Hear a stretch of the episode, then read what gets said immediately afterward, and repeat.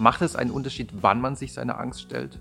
Also macht es einen Unterschied, ob ich mich jetzt morgens um 8 oder abends um 6 meiner Angst stelle oder mich in eine Angsttherapie begebe?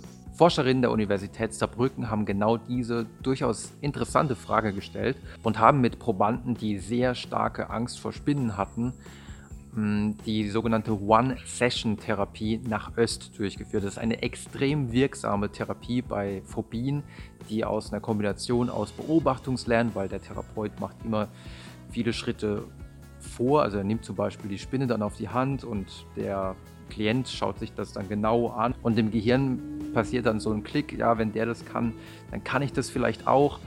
Ähm, und auch auf viel Konfrontation basiert. Also man muss wirklich dann, es geht los mit, ähm, man muss sich erstmal die Spinne anschauen, dann muss man die Spinne mit dem Glas einfangen, ähm, bis hin eben, dass man die Spinne tatsächlich am Ende auf die Hand nehmen können soll. Und diese One-Session-Therapie, die so heißt, weil man sie innerhalb von einer Sitzung, meistens dauert es nur so zwei bis drei Stunden und dann ist tatsächlich die Phobie erstmal weg. Und diese One-Session-Therapie haben sie einmal mit einer Gruppe von Probanden morgens um 8 gemacht und mit einer anderen Gruppe von Probanden abends um 6. Und die ganz große Frage war jetzt, ob die Uhrzeit einen Unterschied macht hinsichtlich der Nachhaltigkeit der Therapie. Also ist die Therapie effektiver, wenn man das morgens macht oder wenn man sich abends seiner Angst stellt.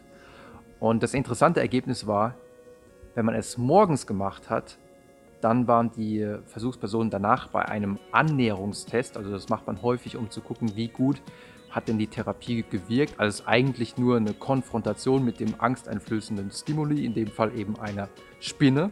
Und bei diesem Annäherungstest hat sich gezeigt, dass diejenigen, die morgens therapiert worden waren, sich im Durchschnitt tatsächlich circa zwei Stufen näher an die Spinne rangetraut haben. Also zwei Stufen, das ist der Unterschied zum Beispiel zwischen, ich strecke meine Hand nur in das Gefäß hinein, in dem sich die Spinne befindet, oder ich gehe zwei Stufen weiter, das bedeutet, ähm, ich stupse die Spinne mit meinem Zeigefinger so ganz kurz an.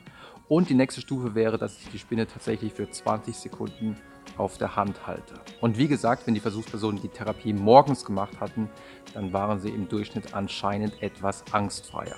Jetzt stellt sich natürlich die Frage, warum ist das so? Das ist doch schon sehr merkwürdig. Und die Forscher vermuten, dass es etwas mit dem Cortisolspiegel zu tun hat. Ähm, dass das Cortisol, wovon der Spiegel morgens höher ist, dass das Cortisol dabei hilft, zum einen die alte Angsterinnerung, ich habe Angst vor Spinnen, etwas verblassen zu lassen und zum anderen aber wie so ein Gedächtnisenhancer wirkt für die neue Erfahrung, ähm, dass man eben jetzt erlebt hat, oh, ich kann ja die Spinne durchaus ertragen, ich kann äh, die Spinne vielleicht sogar auf meine Hand nehmen und das Cortisol hat wahrscheinlich dabei geholfen, diese neue Erfahrung besser abzuspeichern im Gedächtnis. Dass das tatsächlich so ist, dafür sprechen auch schon die eine oder andere weitere Studie, bei der man einfach Versuchspersonen einfach nur Cortisol gegeben hat und man auch da dann sehen konnte in manchen Studien, dass die Angsttherapie zum Beispiel bei Höhenangst im Durchschnitt etwas besser funktioniert hat.